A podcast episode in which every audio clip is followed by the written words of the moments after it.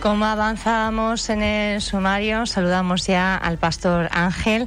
A finales de marzo le daba un preinfarto y estos días está retomando su actividad. El motivo fue el estrés y uno de los principales detonantes, ese informe que realizaba el defensor del pueblo sobre la nave del queso, denunciando la situación en la que se encontraban los migrantes. Buenos días, pastor.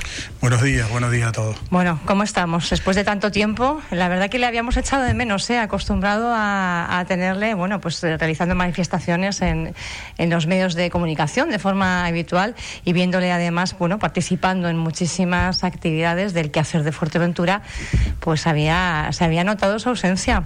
Sí, bueno, porque uno un poco eh, pues se expone a dar la cara, pero en realidad es un equipo de trabajo grande. De hecho, pues las cosas están funcionando de maravilla.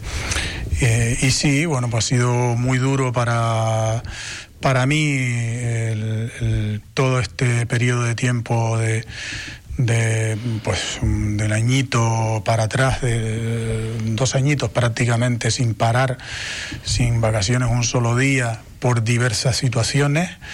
Luego viene el tema pandémico y ya la cosa se compone muy muy fea. Nosotros nos hicimos cargo prácticamente de, de toda la eh, la acogida de todas las personas que deambulan por la calle, grupos grandes de personas que tuvimos que acoger en nuestras instalaciones, el pabellón de deportes de Corralejo, o sea, el sur también en diversos sitios. bueno, pues fue un conjunto de cosas, luego viene el tema migratorio y se complica todo de una manera bestial, ¿no?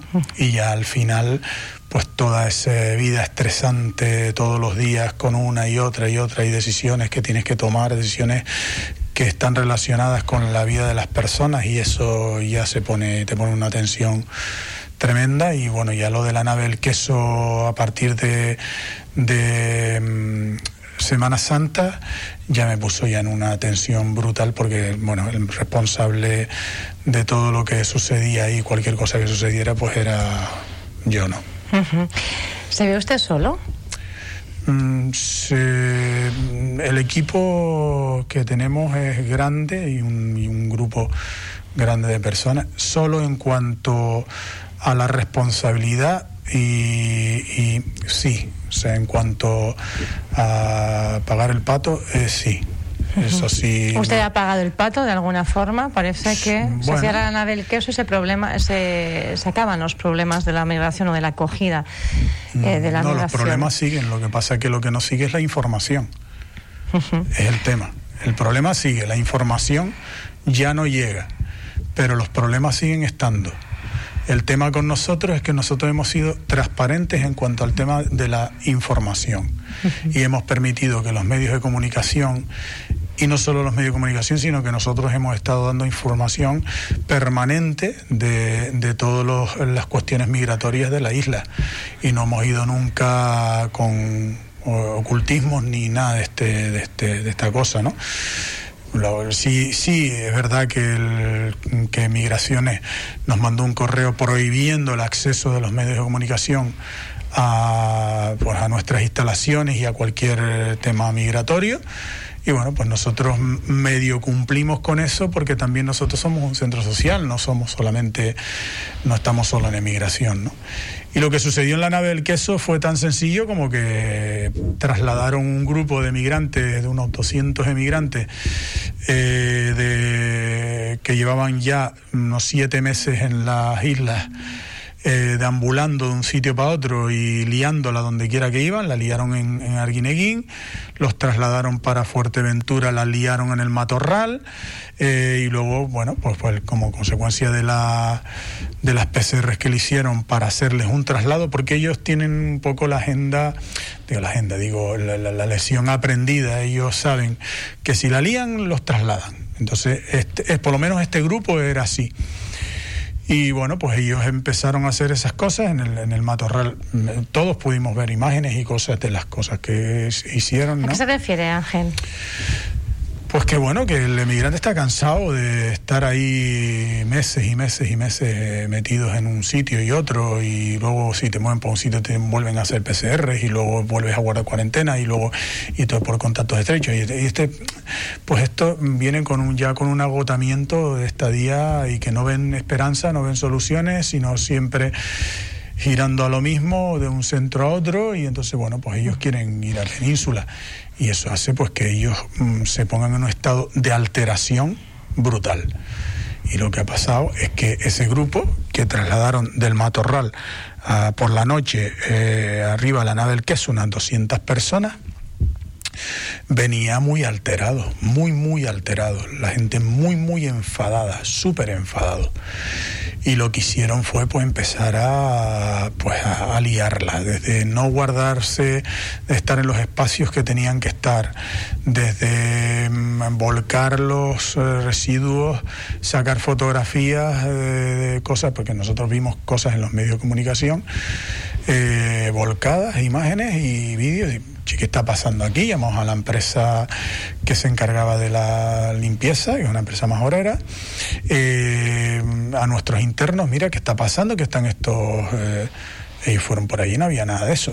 Entonces lo habían recogido todo, lo habían limpiado y estaba todo más o menos bien. Sí habían rodado los contenedores, sí habían rodado eh, las camas, habían movido las vallas, o sea, ya aquello era ya una cosa que era un descontrol y una, una historia tremenda dentro de, ahí, bueno, siete detenidos y bueno, y eso fue lo que eh, lo que sucedió. Se nos pusieron un grupo de personas que reventó el recurso de la nave del queso. Un grupo de personas que reventó ese recurso. Ese recurso, claro, decía en ese informe el defensor del pueblo que era un recurso, bueno, pues no apto para, para una acogida. Claro, el mismo defensor del pueblo que visitó el año anterior el, y, la defensora del pueblo de Madrid que habían visitado ese mismo recurso y habían entrado dentro y habían estado viéndolo todo y habían dicho que esto estaba perfecto y que era maravilloso. Ese mismo defensor del pueblo, ¿me estás hablando? Porque, vamos a ver. El año pasado, el año anterior, a la nave del queso visitó eh, eh, Fronte, eh, ANUR, eh, el defensor del pueblo, visitó, bueno, autoridades de todo tipo. Estuvo ahí hasta la televisión española de la 2 haciendo un reportaje. O sea, mm, ¿a qué recurso? Eh, mm, lógicamente no es un recurso apropiado, pero es que es lo que teníamos en, ese entonces. Es que la gente tiene que entender cómo surgió lo de la nave del queso. La nave del queso no surge porque de repente decimos, no, vamos a, vamos a coger aquí, vamos a hacer. No, es que mm, de repente en el muelle están los emigrantes, en el muelle eh, acogidos y surge que eh, sale el primer positivo. Un positivo y Cruz Roja no se hace cargo. Y entonces los emigrantes están caminando por el muelle, eh, un grupo grande de emigrantes con un positivo allí y la autoridad portuaria, el jefe de la autoridad portuaria me llama, don Ángel, que aquí está esta gente y tal, no sé qué, Entonces, hablé con el presidente del Cabildo, hablamos con emergencias, ¿qué hacemos?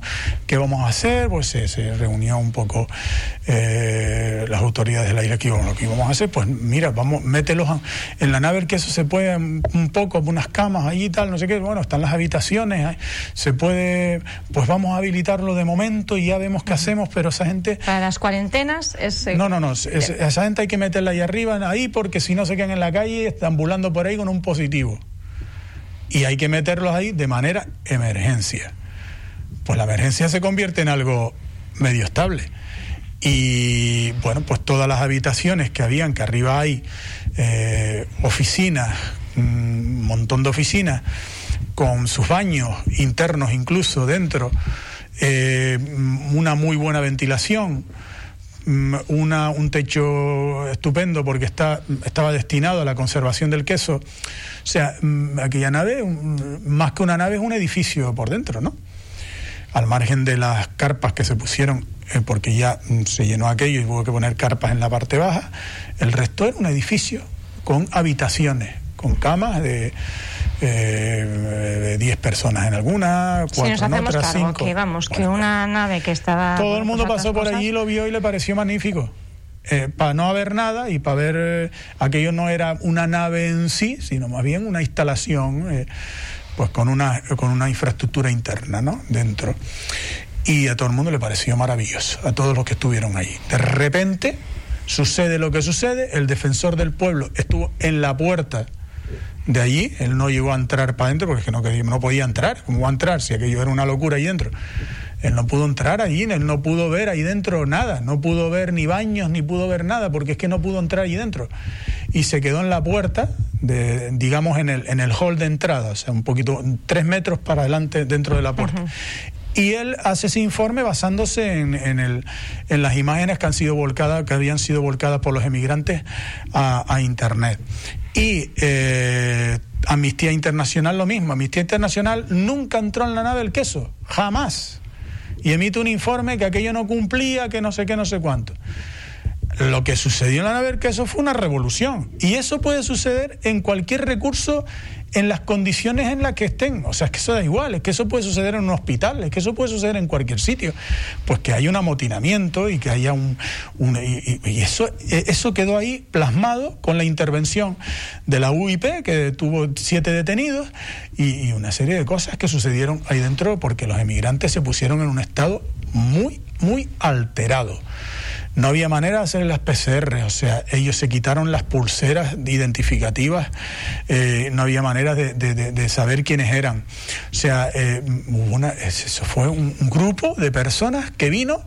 Eh, en ese momento había que cerrar esa nave del queso después de esos informes. No, la nave del queso no se cerró. La nave del queso nunca se cerró. Sí, la nave del queso se desalojó, que es diferente. Vale porque es diferente. No, hay ningún, no hay nadie dio la orden, cierren ese recurso, no. Es desalojen ese recurso y ya no se envía a nadie más ahí, pero ese recurso no tiene ningún informe que mande cerrarlo ni nada de eso. Sencillamente no se envía a la gente a, a, ese lugar, ya no, se, ya no se contempla como centro de gestión compartida y se acabó pero se desalojó a todo el mundo. Se desaloja a todo el mundo y se lleva a un hotel en el, en sí, de bueno, en tremenda trifulca tuvimos nosotros con el tema del hotel porque no querían trasladar esa gente para el hotel por, para que no les reventaran el hotel. Porque esa gente venía y con ustedes con lo que hay. Entonces esa gente al hotel no. Al hotel no y al hotel no y al hotel no esa gente no. Entonces qué hacemos nosotros nos comemos con papas fritas por favor, llévense a esta gente de aquí que la está liando y que esta gente, eh, o sea, a lo largo de toda la historia de la nave del queso, eh, nunca hubo problema, nunca. O sea, ningún problema. Y nosotros llegamos a estar tiempo ha estado como llegamos a tener, perdona, Pía, llegamos a tener 240 personas en una ocasión. Un poquitito más de los que tuvimos después de ¿Y cuánto tiempo ha estado como recurso habitacional funcionando? Eh, casi casi un año, un año más o menos. Pastor, y en ese momento, bueno, ¿qué se hace con esas personas? ¿Se trasladan? Se trasladaron a, eh, pues al final pues fueron unos a un poquito al hotel, otros a otros eh, lugares, pero principalmente a Península se los llevaron. O sea, dividieron un poco sí, ese Y algunos otros a CIE, a centros de internamiento, porque es que algunos de los que estaban ahí eran, uff, unas piezas tremendas. Pastor, eh, ¿y en qué situación quedan ustedes ahora? Eh, quiero decir, ustedes Nosotros el día... Mm, nosotros teníamos que renovar la subvención eh, en mayo. y Estamos hablando como el Centro de Acogida de Emergencia y Derivación de Canarias, el CAE, que eran ustedes el, primer centro de este tipo en, en, en las islas. Sí.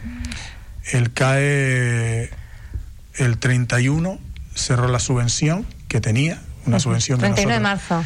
de ayuda humanitaria mm, relacionada principalmente con tema de alimentos, que fue lo que nosotros pedimos.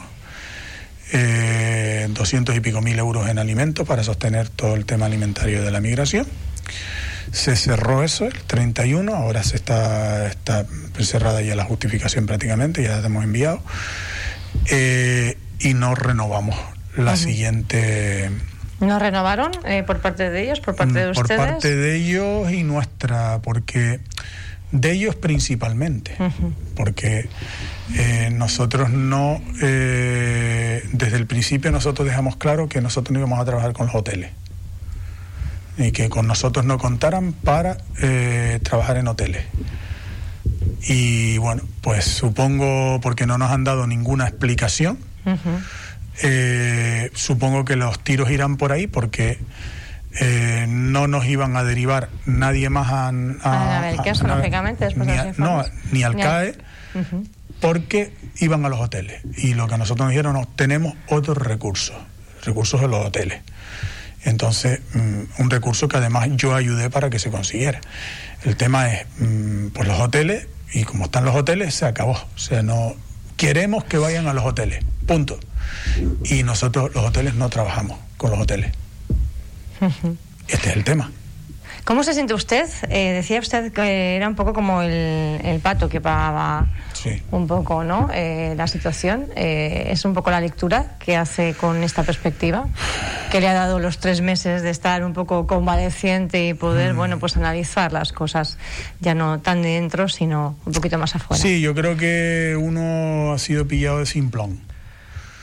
Y, y bueno, pues una para saber y otra para aprender. Y yo creo que, que hay que entender, hay materias en las que nosotros nos metimos por ayudar a la isla.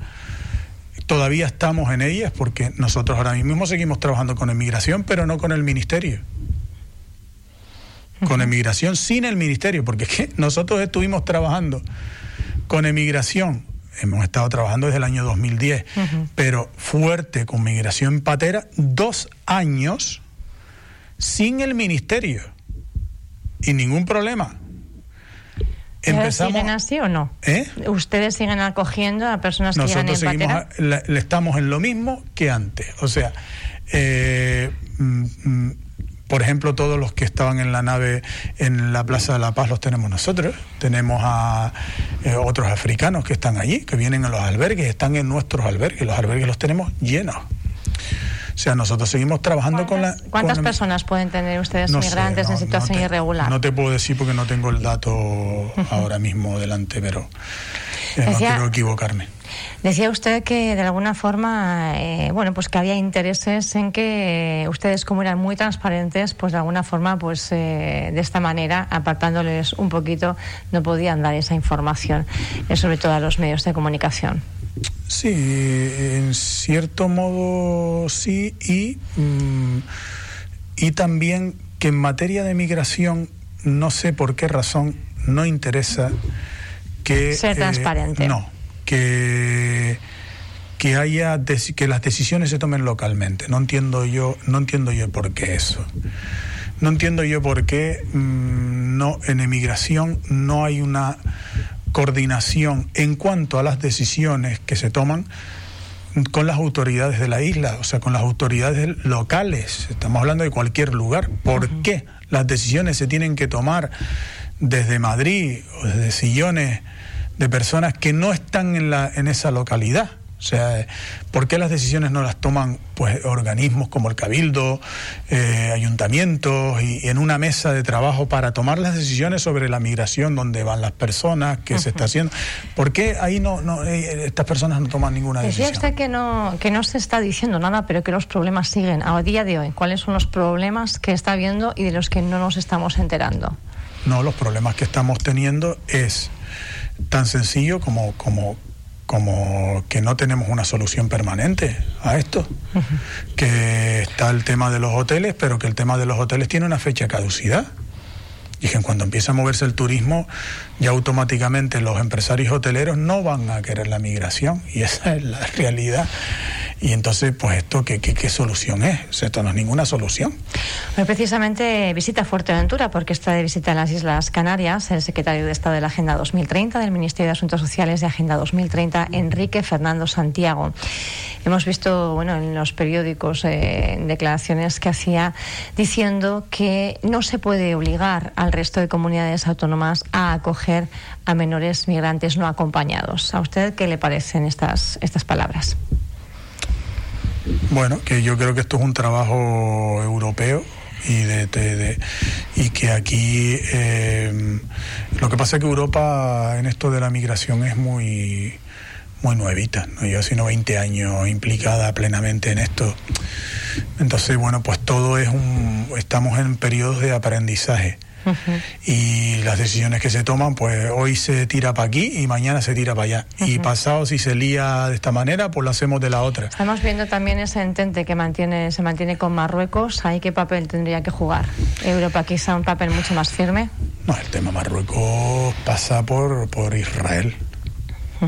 Estados Unidos, lógicamente. Lógicamente. Es que este es el tema, es que no hay otra cosa que eso. O sea, el, el presidente, o sea, lo que es el, rey de Marruecos, Mohamed VI y su padre, eh, es el presidente de lo que es la comunidad eh, defensora de, en Israel de, todo el tema eh, palestino y de todo el conflicto árabe allí y ellos juegan un papel importantísimo, tanto su padre jugaba como él ahora mismo, el rey, y claro, mm, si, si él toma, eh, si, o sea, Estados Unidos mm, está apoyando el tema saharaui como un intercambio para que Mohamed VI apoye el conflicto israelí y intente mediar para que haya paz ahí. O sea, Estados Unidos no tiene ningún interés. Defendiendo los intereses israelíes en la región.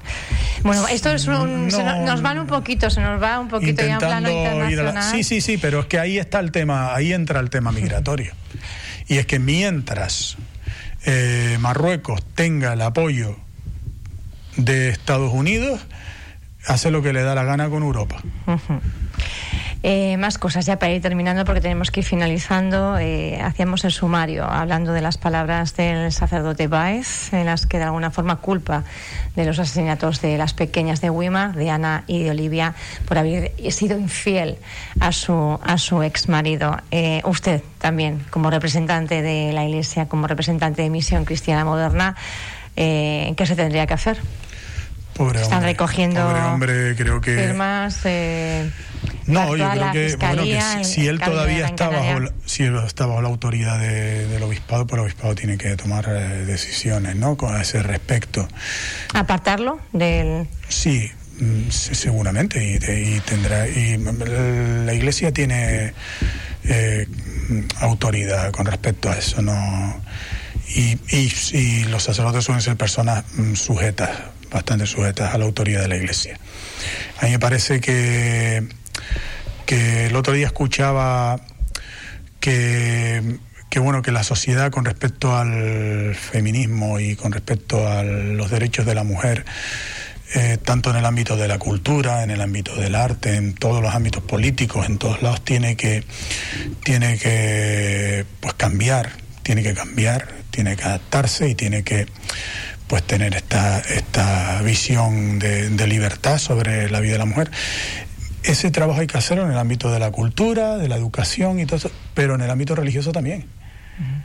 que, que, no se está contemplando. Es decir, claro, en el tema religioso no te puedes mucho meter, pero dentro de la iglesia en general, en el mundo entero, hay que hacer una pedagogía, una reforma patriarcal grande, muy claro, una reforma grande con respecto al pensamiento que se tiene hacia la mujer. Y, y eso es importantísimo que se haga, porque además eh, la religión es, es, básica en nuestra sociedad y pienso que de ahí parten muchas de las... De las mm, pues de, de, las acciones sociales que están habiendo y que parten de ahí, ¿no? La Iglesia evangélica de alguna forma se desmarca del, la Iglesia evangélica eh, católica. hay, hay un, una parte un poco más conservadora y una parte un poco más abierta en el caso nuestro. Más conservadora estamos hablando de menos igualdad mm, parecida más al, a, la, a, la, línea mm, del catolicismo, ¿no? Eh, cuando hablo de conservadora y hay otra parte un poco más moderna y más actual y un poco más, pues claro que ya la información llega a tus manos y llega pues eh, información que tiene que llegar y, la profundidad en los estudios, incluso teológicos, son diferentes ahora mismo, ¿no? Por tanto, eh, mm, casi todos los teólogos modernos abogan claramente por una eh, igualdad de la mujer dentro de su eh, diversidad, dentro de su... De su mm, cuando hablamos de igualdad, hablamos de la conquista de los derechos, ¿no? Los mismos derechos, ¿no? Que sean Está claro que hay una diferencia clara entre un hombre y una mujer y eso está claro, pero mm, el, tenemos que ser iguales todos y de hecho somos iguales ante el Señor y somos iguales en la propia palabra del Señor que dice ya no hay judío ni griego, no hay gentil, ni eh, eh, no hay hombre ni mujer, todos son una misma cosa en Cristo. Y esto la palabra del Señor lo deja clarísimo. El Cristo fue el primer defensor de la, de la mujer y de sus derechos porque además él tiene acciones con respecto a las mujeres en un contexto ultra machista que son súper revolucionarias, súper revolucionarias. O sea, la acción del Señor fue una acción de defensa de los derechos de la mujer. Bueno, nos quedamos con estas palabras del, del pastor Ángel en Misión Cristiana Moderna. Gracias por haber estado con nosotros, eh, ahora que recupera su actividad diaria y nos alegramos de su, de su recuperación. Esperamos verle dentro de poco plantando batalla y siendo también transparente, que en los medios de comunicación lo agradecemos y además muchísimo. Gracias. Bueno, muchas gracias a usted.